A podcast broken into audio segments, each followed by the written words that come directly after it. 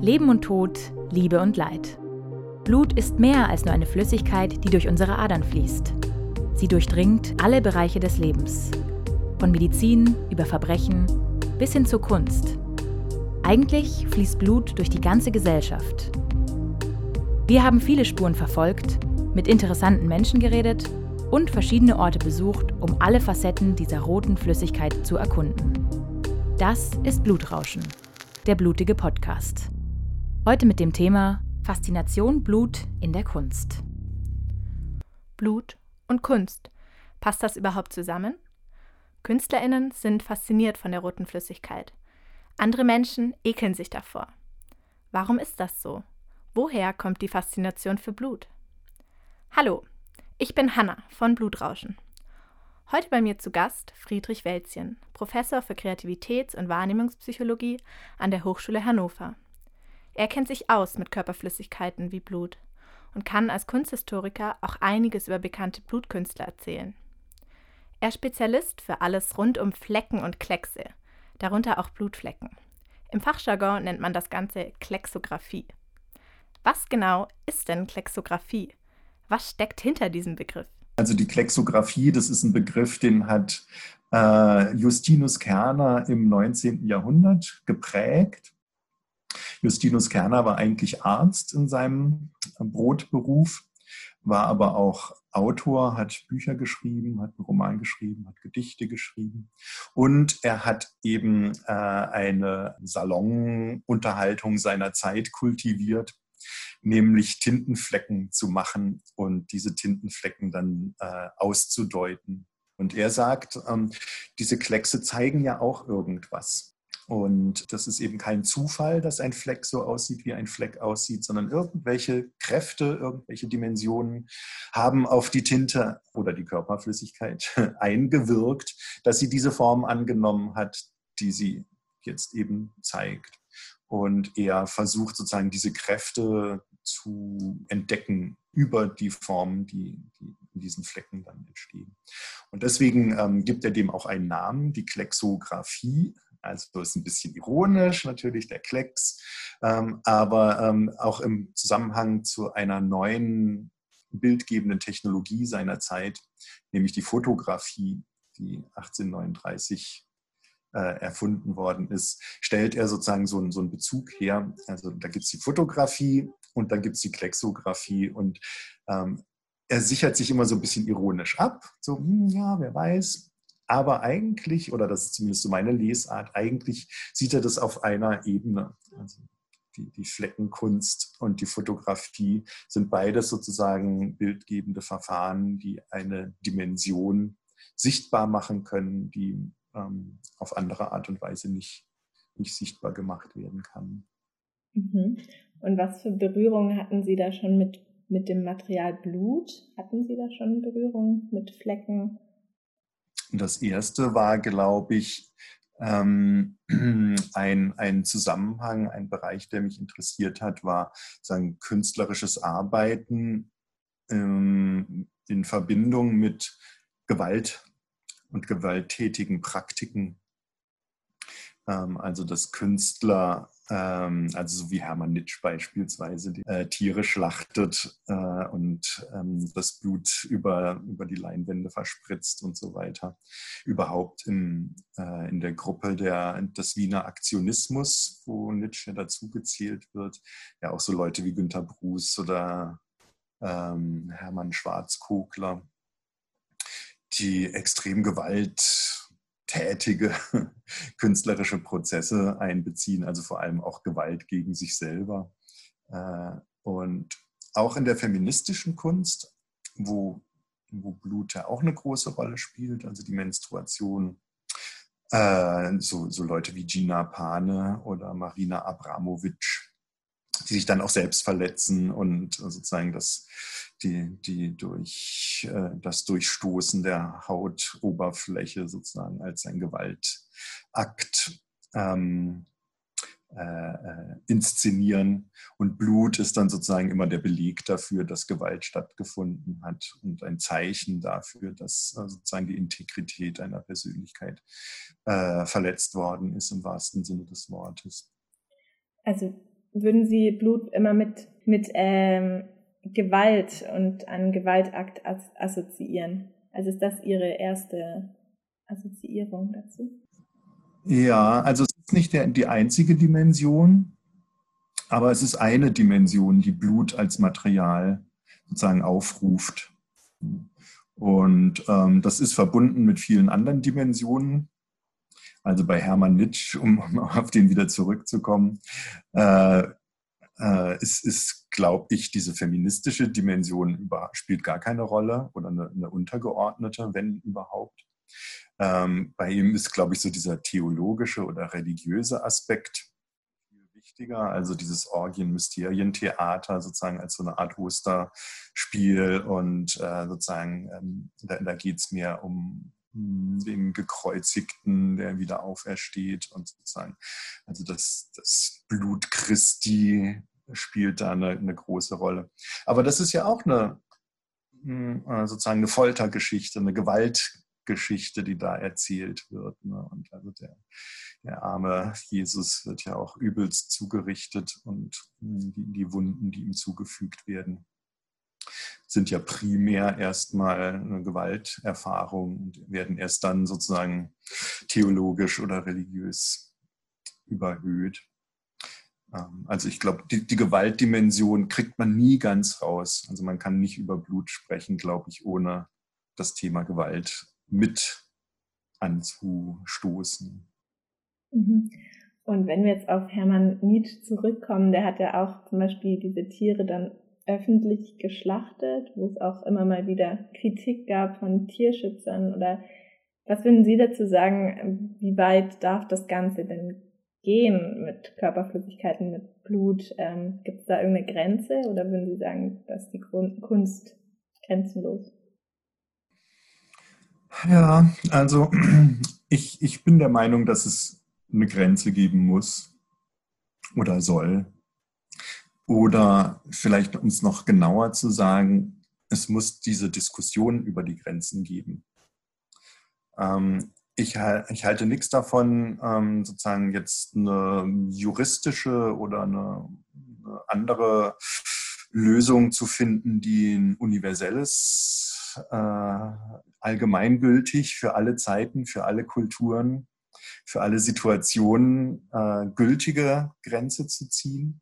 Das, daran glaube ich nicht, dass das möglich ist. Aber ich glaube, jede Gesellschaft braucht ihre Diskussion darüber, wo diese Grenze zu ziehen ist. Und dazu gehören dann auch künstlerische Aktionen, die diese Grenzen immer wieder in Frage stellen und überschreiten und äh, äh, provozieren, Tabus brechen. Und also ich habe mich auch sehr engagiert in der äh, in, in so Animal Studies Diskursen, also ähm, Tierrechtsfragen finde ich total äh, spannend äh, gerade auch für die Kunst und in der Kunst, weil, weil so Fragen wie, was ist eigentlich ein Subjekt? Was ist Autonomie? Was ist Wille? Was ist Selbstbestimmtheit? Was ist Kreativität und so weiter? Das hängt alles sozusagen ganz genuin mit diesen, mit diesen Diskursen zusammen, wie wir mit den Tieren umgehen oder wie wir mit den Mitwesen, mit, mit allem Lebendigen hm, auf diesem Planeten umgehen und wie wir mit dem Planeten insgesamt umgehen. So, insofern lehne ich es grundsätzlich ab, Tiere im Namen der Kunst zu quälen oder zu töten. Aber ähm, ich verstehe, wenn Künstler ähm, versuchen, diese Grenzen auszutesten. So, ich finde es aber auch richtig, diesen Künstlern dann äh, Kritik zu geben und auch zu sagen, so, das geht jetzt zu weit, das, das will ich nicht, das, das finde ich widerlich, das ekelt mich an. Und würden Sie sagen, Blut ist so eine Grenze, also auch Selbstverletzungen und solche Sachen, oder bewerten Sie das dann wieder anders, wie wenn man jetzt ein Tier verletzt, also wenn jemand sich das selber zufügt? Ja, also grundsätzlich ist es immer was anderes, ob man sich selbst verletzt oder ob man jemand anderen verletzt. Also auch in Performances oder so äh, kann man, äh, also was weiß ich, wie Oleg Kulik oder solche Leute, äh, die, die echt extreme Sachen machen und also ihr, ihr Leben äh, riskieren gewissermaßen. Ähm, das kann man mit sich selber machen, aber nie und nimmer mit jemand anderem. Und äh, wenn, wenn Leute, ähm, äh, also wie Anna Mendieta beispielsweise, als feministische Performance Hühner schlachtet und sich mit dem Hühnerblut einreibt und die, die Hühnerfedern äh, benutzt und so weiter, verstehe ich sozusagen den, den Impuls dahinter und es ist eine, eine Botschaft, eine Message, die ich sehr sympathisch finde und die ich auf jeden Fall unterschreiben würde, weil es um, um eine feministische, eine emanzipatorische, eine befreiende äh, äh, Aktion geht, eine selbstbefreiende, aber auch eine für die Gesellschaft relevante Befreiungsaktion geht. Aber eben einen Hund dafür zu schlachten, auch wenn Millionen und Abermillionen Hühner jeden Tag für unsere, für unsere Nahrungsmittelindustrie geschlachtet werden. Finde ich hochproblematisch. Ähm, ich glaube aber, dass Blut immer und immer noch, auch wenn es sozusagen, auch wenn die Provokationen inzwischen an der Tagesordnung sind, hat man das Gefühl. Und, und jeder macht irgendeinen Blutquatsch, wenn er irgendwie äh, äh Aufmerksamkeit erregen will. Aber es funktioniert ja immer noch. Also ich glaube, Blut ist immer noch ein sehr starkes Material in diesem Sinne, was, was in der Lage ist, ähm, bei, bei Betrachterinnen oder Besucherinnen ähm, oder Zuschauerinnen eine starke körperliche Reaktion hervorzurufen. Also bis, also körperlich, äh, das, das können wir manchmal gar nicht steuern. Einmal war ich bei einer Performance von Marina Abramovic und der Typ, der neben mir saß, ist in Ohnmacht gefallen. Der hat das Bewusstsein verloren. Also weil sozusagen diese, diese körperliche Response, die da entsteht, so stark, so heftig ist, dass man dass man keine distanzierte, ästhetische, ähm, äh, kritische Haltung mehr einnehmen kann, sondern roms das, das Haut rein. Und, und das ist, glaube ich, was, was, was Blut als Material für Künstlerinnen so, so interessant macht so, so spannend und so, so stark. Mhm. Also diese körperliche Response, wenn Sie sagen, die bleibt, auch wenn sich der Umgang mit Blut in der Kunst vielleicht verändert und es nicht mehr so stark aufmerksamkeitserregend ist, wie das jetzt früher war. Aber trotzdem dieses Material an sich, das verliert seine Wirkung nicht, sozusagen. Ja, also ich, ich glaube, also müsste man vielleicht unterscheiden einerseits sozusagen zwischen der individuellen körperlichen Reaktion, die jemand hat, und sozusagen der gesellschaftlichen Akzeptanz. Und ich glaube, auf der, auf der biologischen, physiologischen Ebene ändert sich das nicht. Habe ich nicht den Eindruck. Also wenn Performer oder Künstlerinnen heute mit Blut agieren, kann sozusagen dieser Effekt bei, bei jedem neuen Publikum wieder neu entstehen. Aber in der, in der gesellschaftlichen Akzeptanz, glaube ich, hat sich viel getan.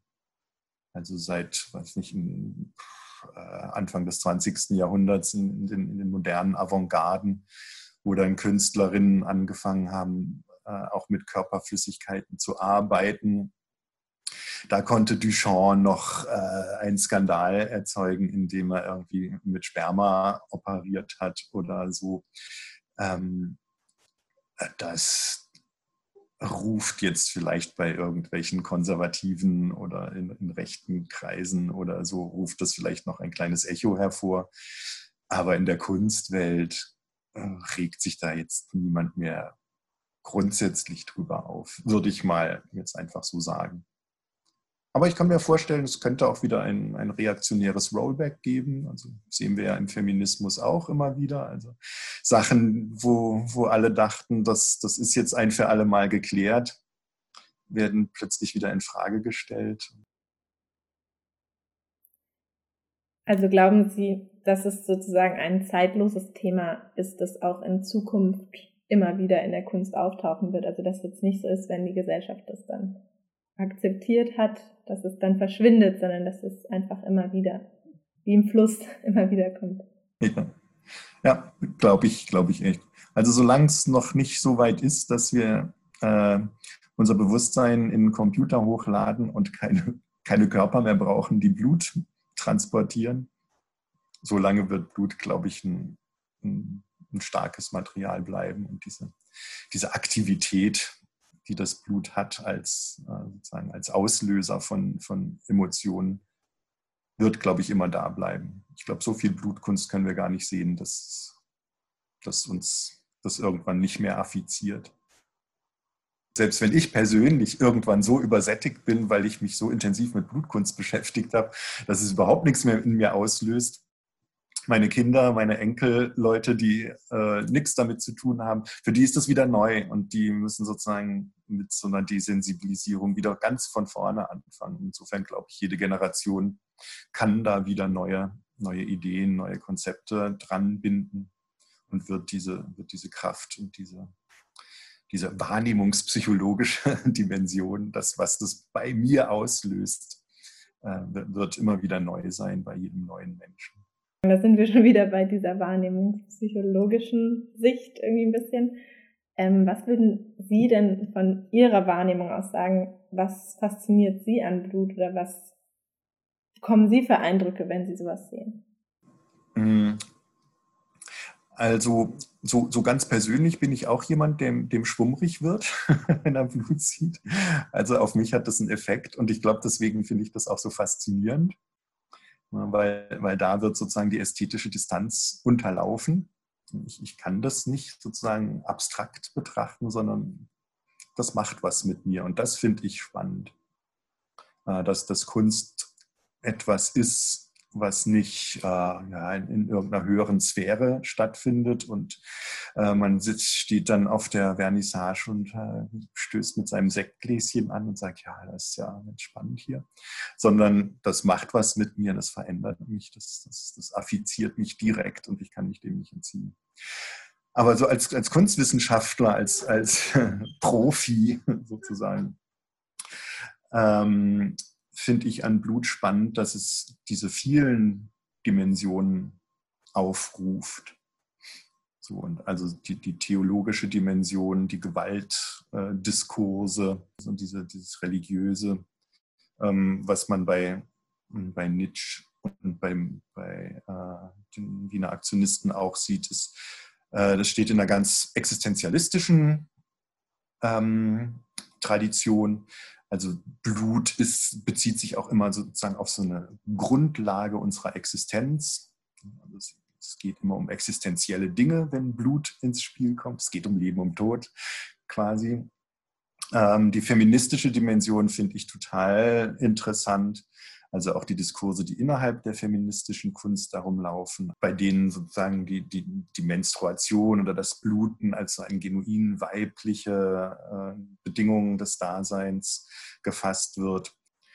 Und ähm, also was, was ich dann in, in meinem Fleckenbuch auch total spannend fand, war einerseits die medizinische Dimension. Also aus Blut kann man äh, alle möglichen Erkenntnisse ziehen. Man kann Krankheiten, irgendwelche Symptome äh, diagnostizieren und so weiter. Aber dann eben auch so den, den Sprung, den Justinus Kerner macht oder den man bei Victor Hugo auch findet, so ins Okkultistische.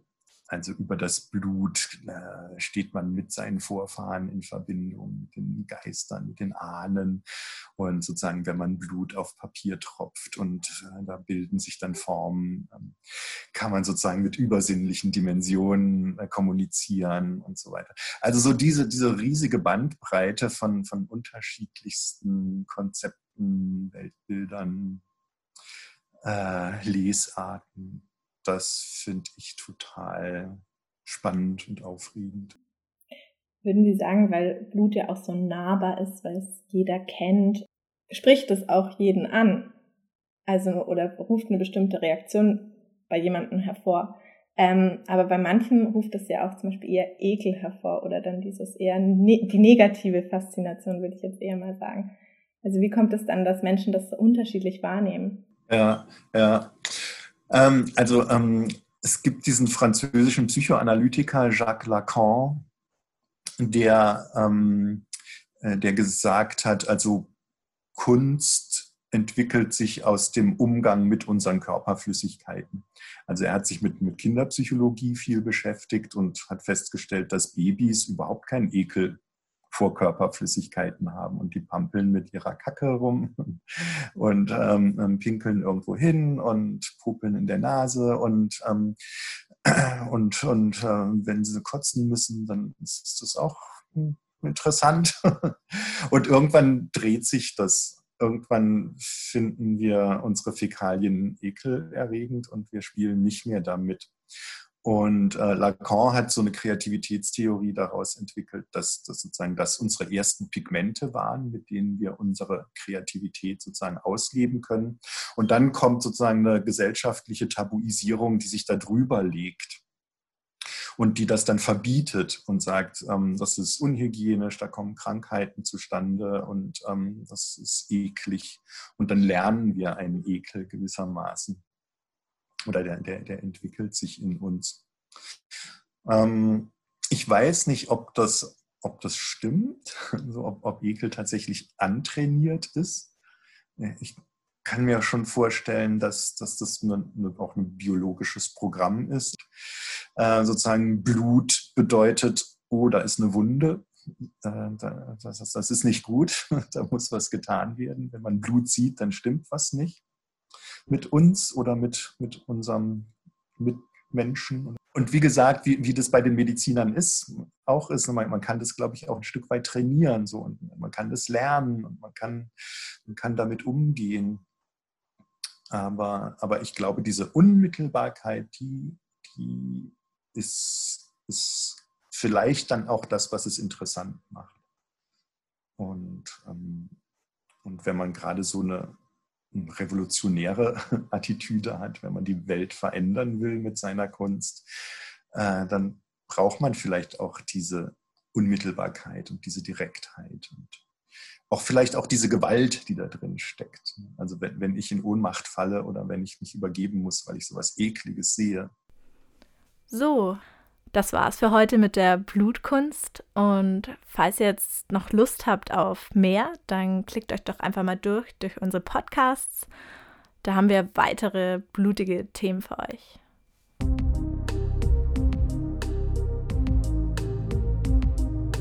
Das war Blutrauschen, der Podcast der Journalismus Masterclass 2020.